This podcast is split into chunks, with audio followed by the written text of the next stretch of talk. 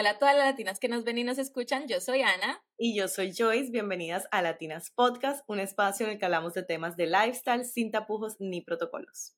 Y hoy, al igual que todos los miércoles, tenemos un súper episodio y tenemos una invitada muy especial a nuestro episodio de podcast. Y ella es Joyce, nuestra ¡Eh! ¡Ay, muchas gracias por la invitación! Joyce, que Estoy nerviosa. Aquí, qué chévere tenerte aquí, no lo puedo creer. ¿Cómo sacaste tu tiempo para venir a vernos a nosotros un ratito? Bueno, ha sido muy apretada esta agenda, pero es que Latinas Podcast es Latinas Podcast, hay que sacarle el tiempo. Por supuesto, el podcast más importante de tu vida, yo lo sé. bueno, la razón por la que es, queremos hacer este episodio es porque quiero como eh, que Joyce les cuente algo muy importante en su vida y es que Joyce tiene escoliosis, entonces quiero que nos cuente un poquito sobre qué es la escoliosis, cómo lo ha vivido y bueno, así poco a poco van a salir otras, otras eh, preguntas. Joyce, cuéntanos. Bueno, bueno, para los que no me conocen, mi nombre es Joyce Sierra. Em, no, bueno, este sí, la escoliosis es una desviación de la columna que se puede presentar en varias formas, se puede presentar en forma de S, que es la que yo tengo, o sea, eh, en la parte de arriba de la, de la columna está doblada hacia la derecha y en la parte de abajo está doblada hacia la izquierda, hace como una S. Hay otro tipo que es como una C y hay otro tipo que es como una diagonal, ¿sí? Digamos así. Y aparte de esos tipos, hay también dos tipos de escoliosis que son la idiopática, que es que se forma con el crecimiento, que es la que me dio a mí, y está la congénita, que es que nace, viene desde el embarazo. Eh, la congénita es un caso, son casos mucho más extremos. Normalmente no solamente son escoliosis, sino que se presentan una serie de problemas en los niños y se, y se presenta desde, o la descubren desde el embarazo o la descubren cuando el bebé o el niño está muy pequeñito. La idiopática, que fue la que me dio a mí, se descubre ya cuando están entre los 9 y 12 años de edad, que es la etapa del desarrollo la etapa donde uno se, donde los niños crecen más rápido, ¿verdad? Y, eh, ¿qué me pasó a mí? Eh, desde chiquita, como desde los cinco años, sufría mucho dolor de piernas. Y siempre decían, y en realidad todavía es la hora y lo dicen, que el dolor de piernas se basa mucho, o sea, tiene mucho que ver con el crecimiento. Son etapas en las que los niños están creciendo y les da dolor de piernas. Pero mis dolores de piernas eran un poquito menos, más, más, fuertes que el de lo, de lo normal. Y em, y, recuerdo que me hacían mucha terapia.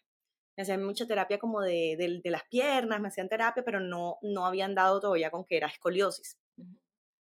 Como a los 11 años, eh, ya se me empezaban como a dormir las manos, los brazos, y se me empezaban a dormir las piernas.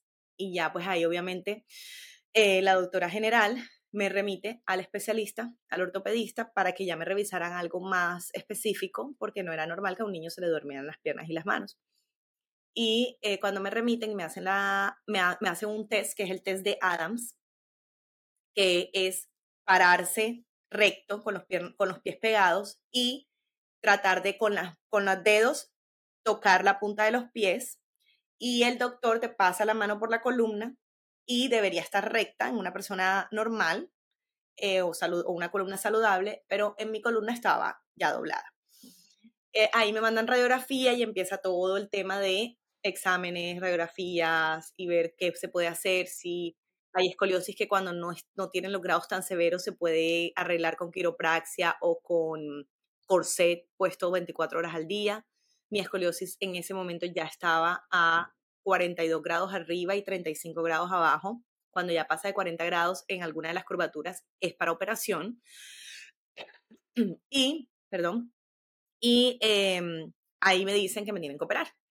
Obviamente que susto, hija única, mi mamá, mejor dicho, se asustó muchísimo, yo también, yo salí de ahí llorando, eso fue súper traumático, fue súper feo, súper triste en esa época mi papá vivía en Estados Unidos, entonces imagínate, o sea, como que el apoyo emocional de mi papá estaba lejos, em, mi familia toda como que no, la gente que lo operan de la espalda queda inválida, eh, se mueren, en esa época acababa de pasar también, no, ahí no acaba de pasar. Bueno, espérate, ahí dijimos no, ahí dijimos no me voy a operar, eh, como así, vamos a buscar todas las maneras posibles a ver si esto se puede arreglar por otro lado, me hicieron quiropraxia, el quiropractor, que, que normalmente ellos como que ellos ven como que todas las cosas que se, se pueden lograr. El man le dijo a mi mamá, mira, yo puedo ayudarla para los dolores y eso, pero en sí esto necesita operación. Eh, y ahí pasamos como unos dos años, no más, no dos, unos tres años. Y em, en todo este tiempo, pues mi mamá siempre ha sido como muy católica, hemos sido muy de iglesia, desde chiquita pues me, me infundieron mucho eso. Y ahí como que yo siento que como que en el momento de tragedia uno no le queda más sino orar, ¿verdad? Y como que fue mi momento en el que eh, más me acerqué a Dios y, y, más sentí como, como esa necesidad de tranquilidad que no me la daba más nadie, sino él asistir a la iglesia, asistía a iglesia católica y iglesia cristiana, o sea, no, no, era, no era como que no, solamente no, la que fuera con tal de sentirme bien. Em, recuerdo que lo intentamos todo, fuimos hasta donde un, en esa época era como un cura que hacía como milagros o sea, este tipo que le llamaba el padre Holman, se llama, yo no sé si todavía vive, eh, y este tipo hacía como milagros y sacaba espíritus y hacía de cuánta vaina y tal, y entonces uno iba allá y eso era horrible, o sea, para mí fue una experiencia a la vez horrible y a la vez wow. Eh, y entonces fuimos allá y eso era una cantidad de gente y la, la mayoría de gente que va es como gente eh, como de muy bajos recursos, que como que esperan ese milagro y el tipo hace, aparte de hacer una misa de ceremonia como, no era tan, no era católica, católica, pero era una ceremonia parecida a la católica. y, y, aparte de eso, entonces él tenía, tenía una fila donde solo cierta cantidad de personas entraban a un cuarto donde él los ungía o los tocaba en la cabeza o en donde fuera y la gente se privaba, se desmayaba. Y yo le decía, ya yo tenía ahí como 13 años. Y yo le decía mamá, ese man no me va a tirar a mí, ese man no me va a empujar o sea, yo no me voy a caer, ¿qué pasa? Yo le tenía terror a, que, a me caerme. Yo decía, este man, ¿qué? No, no, no, señora, a mí eso no me va a tumbar. Y él pasa donde mí y me ora y yo no me caigo. Yo pongo el pie atrás, o sea, yo me hice la dura y tal, yo no me caigo. Y él sigue tal, él ora a otras dos personas más, no todo el mundo se caía, había gente que no, pero él regresa donde mí. Y cuando él regresa donde mí me pone la mano en la espalda sin saber, ahí, ahí nunca jamás habíamos hablado con él, él no sabía que yo tenía escoliosis. Me pone la mano en la espalda y ahí yo caigo privada. Me despierto al, rato y yo no podía creer, o sea, yo dije, aquí ocurrió un milagro. Eso fue una cosa, o sea, de verdad fue una historia que no la cuento mucho y quiero, quiero contarla aquí porque fue algo sorprendente. Y, y se los digo, o sea, no ocurrió el milagro, no pasó de que se me arregló la espalda, no, se me enderezó la columna, no pasó. Pero siento que el milagro fue más como a nivel interno mío. Espiritual, sí. De que sí se puede, o sea, como que sí estoy con Dios porque teníamos demasiado miedo en operarme. Y para esa época ya habíamos ido al doctor y la curvatura en dos años había aumentado de 42 grados a 50 y pico y de 36 grados a 40 y pico. Entonces, el doctor me había dicho como que, yo, si tú no te operas de aquí a los 18, tú vas a estar dobladita, dobladita, que no vas a poder caminar, vas a tener que andar en silla de ruedas. Y si te operas de aquí a allá, o sea, si esperas tanto, ya no va a ser solamente una operación de columna, sino que te vas a tener que operar por adelante también para acomodarte los órganos. Porque todo va a estar desacomodado. Imagínate el miedo. O sea, ese man me dice eso para esa época, y sí, cuando tenía 14, 13 años. Eh, eh, ya tenía 14. Ahí cuando tenía 14, eh, pasa que a un hermanito de un amiguito mío del colegio se parte el brazo y se pasa en anestesia y queda vegetal. En la misma clínica donde se suponía que a mí me tenían que operar. Dios mío. Entonces imaginan la presión, o sea, operación de columna. La, o sea, uno dice como que de las más riesgosas. Yo, hija única, la consentía de toda la familia, y este peladito que se acaba de, de, morir vegetal por, por la anestesia. O sea, nosotros estábamos muertos del susto. Era, o nos arriesgamos a, a, porque uno piensa es, no piensas que vas a salir bien, uno piensa es, o te arriesgas a, morir, o, o, miras a ver qué va a pasar con tu vida y, y peor, pues, sufrir. Entonces yo siento que esa experiencia que tuve ahí con, con ese padre eh, me dio como fuerza, o sea, me dijo como que estoy con Dios y bueno, después pude reunirme con él y oramos y él me habló y me dijo, Joyce, tranquila, o sea, Dios está contigo, confía en Él, ah, necesitas operarte, hazlo. Y si tienes las posibilidades, en esa época el seguro médico que yo tenía en Colombia me pagaba todo, me cubría todo, nosotros no tuvimos que poner nada. Entonces, bueno, a los, a los 14 años, casi para cumplir 15, me operaron. O a los 15. Ah, no, eso fue ya a los 15, ya me operé a los 15 años.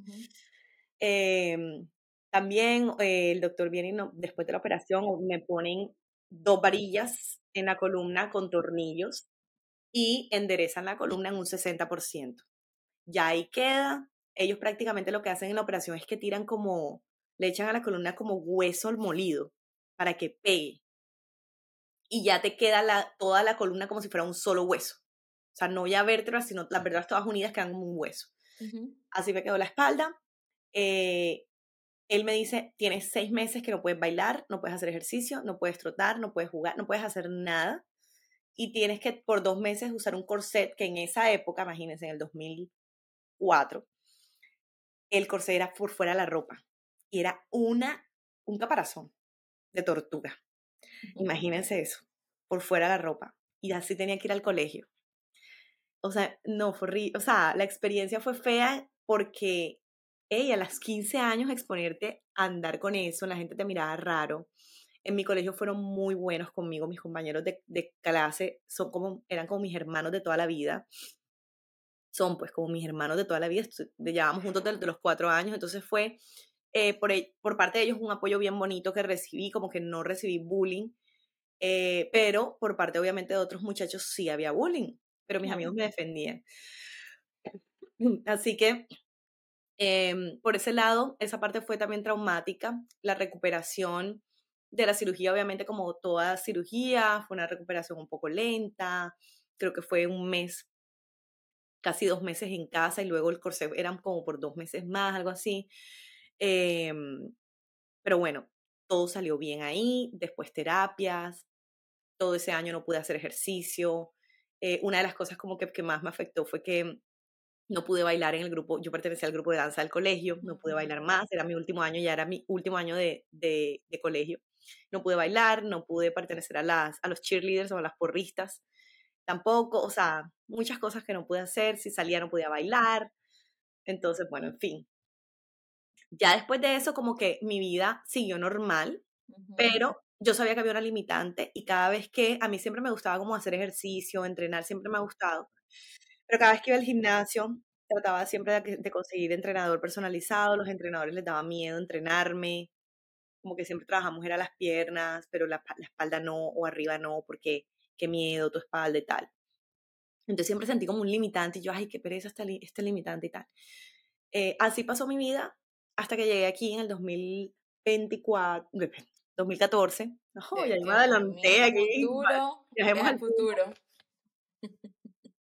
el 2014. En el 2015 conozco a la que es hoy en día mi entrenadora.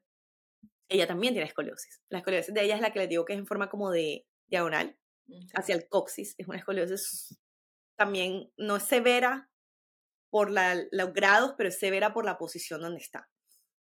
Pero ella nunca la operaron, a ella sí la cogieron cuando estaba todavía como de 10 grados y la alcanzaron a mejorar un poco. Y ella pues con el ejercicio, ella lo que me explicaba era algo muy importante, que siento que fue parte de lo que faltó en esa época que me explicara. Y aparte en esa época no había tanto Google o no había tanto acceso, apenas estábamos como los computadores. Era en, en, carta, una cosa así, una enciclopedia que había, ni siquiera había Google, una vaina así rara. Entonces, no había tanto acceso como el que hay hoy en día, no habían tantos casos como hoy en día hay demasiadas personas que se sabe que sufren de escoliosis, muchos grupos de apoyo, en esa época no. Y una de las cosas que mi entrenadora me enseñó es que entre tu columna, tu espalda, los músculos de tu espalda estén más fuertes, menos riesgo tu columna va a tener. Porque yo le tenía miedo a un accidente. O sea, yo vivía mi, mi vida en torno a, tengo una operación de columna, no puedo agacharme, no puedo hacer ejercicio así, no puedo hacer esto, tengo que tener cuidado, no puedo caminar mucho, que no haya un accidente porque ni Dios lo quiera, a mí se me parte la columna en dos y hasta llegué, o sea, como que vivía con mucho miedo. Y ella me comienza a explicar que, oye, tienes que eh, poner, meterle músculos a tu espalda. Y ahí comenzamos poquito a poquito. Yo no podía ni siquiera con las pesas de 5 libras. Empezamos poquito a poquito, poquito a poquito, poquito a poquito. Y en el 2026 eh, yo me movía y yo sentía como... 2016. Sí, 2016. Ay, Dios mío. 2016 yo me movía y sonaba chuin, chuin. No sonaba, pero yo sentía el wing, wing. Yo, ay, estoy oxidada y tal. Voy donde el doctor y me dice, no, ya eso, tus tornillos están flojos. Ya eso caducó, o sea, ya, eh, no, sí, normalmente no es obligación quitarte, quitártelos, pero ya están flojos, no hacen nada en tu espalda, ya cumplieron su función, te los podemos quitar.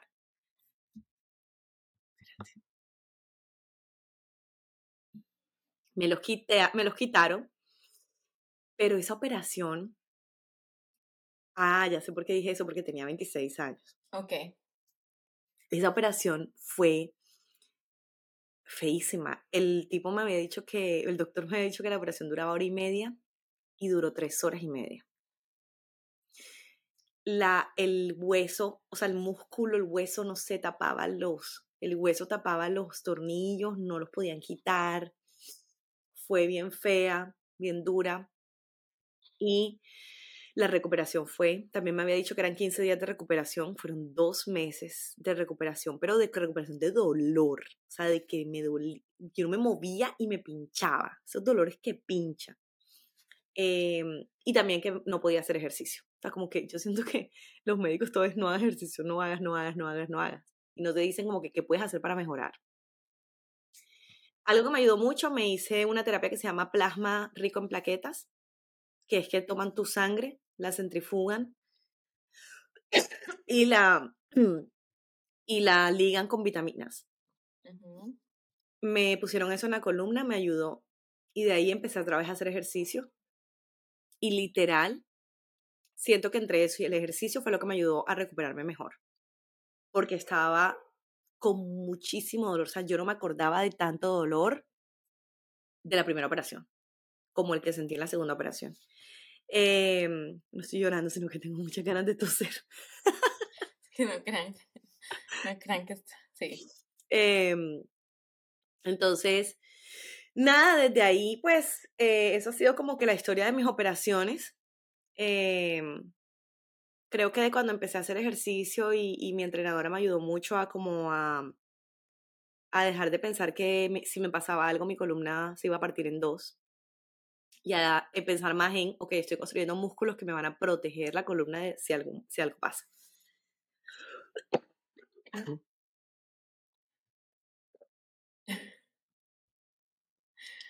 Entonces sí, eso ha sido como... La historia. La historia. Bueno, cuéntanos tú, como todos nuestros oyentes que tienen hijos pequeños o, en fin, que están como en ese proceso de crecimiento, ¿cómo podrían identificar si su hijo de pronto tiene eh, como los síntomas o algo así que pueda presentar escoliosis? Sí, eh, en realidad es verdad que los dolores de piernas son de crecimiento, pero si ya son muy de seguido, deberían ir a ver un médico y no se queden solo con un médico general, vayan donde un ortopedista especialista.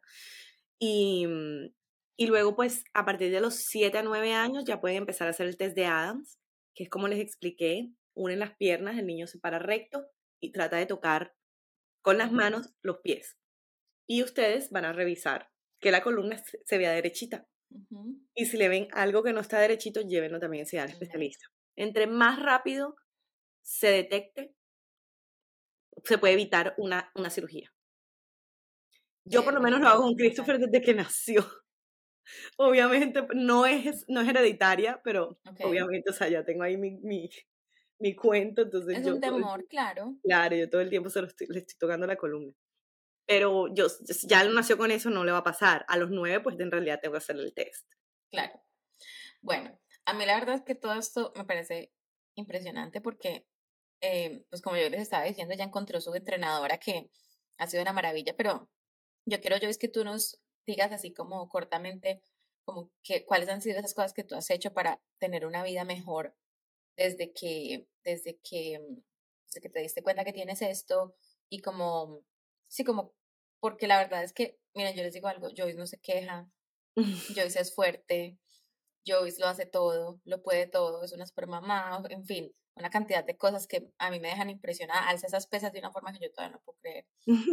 Entonces, cuando además le agregas a eso que es una persona que tiene este tema en su espalda, pues es más impresionante. Entonces, como, dinos, Joyce, como, ¿qué, ¿qué haces tú para, para mantenerte así fuerte y bueno, y para manejar la escoliosis? Bueno, primero que nada, que la, límite es la mente. Y, y, y, siento que en parte una de las mayores fuerzas, eh, creas en quien creas, la verdad yo creo en Dios y fue, ha sido esa, como que siempre estar de la mano de Dios. Y siento que en parte tengo esto, o sea, o me, pasó lo de la escoliosis y, y, me, y siento que soy caso de superación, es para también llevarle el ejemplo a otras niñas, porque se da en la mayoría de niñas, eh, para que también salgan de esto. Em, y eh, principalmente la mente, es a saber que tengo, no tengo una limitante, ¿sí? Como que, que mi condición no me limita a hacer lo que quiero hacer. Recuerdo cuando estaba en la universidad jugué tenis y, mi, y me comencé a jugar tenis y le conté a mi doctor que estaba jugando tenis. Y él se quedó como que, wow, en serio, o sea, como que no puedo creer que esté jugando tenis. Yo decía, pero ¿por qué? O sea, me dijiste que no jugara fútbol y que no alzara pesas. Pero no me dijiste otra, me dijiste que hiciera natación, pero la natación no me gustaba porque me dañaba el pelo. eh, entonces yo dije, no, yo pues tengo que hacer algo y siempre fui muy activa. Me mataba no estar activa. Entonces yo creo que eh, es parte de no sentirte que estás limitado. Y luego otra cosa que me enseñó mi entrenadora y que lo aprendí ya a mis 25 años es que ese miedo que sientes de que no puedes, porque me pasaba, oye, o sea, literal, yo no podía ni siquiera con la barra sola, la barra pesa 15 libras, la barra de niños, y luego la barra de, mujeres que pesa 35 libras, yo no podía ni con la barra. Y me daba miedo pasarlo por arriba, porque claro, toda la vida me habían dicho, no puedes hacer pesas por arriba de la cabeza ni ponerle peso a la espalda.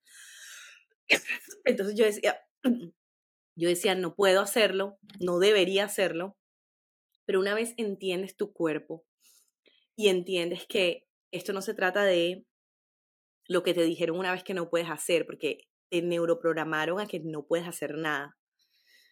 Pero en realidad, la ciencia, en realidad, dice que si tienes músculos fuertes, toda tu columna va a estar protegida.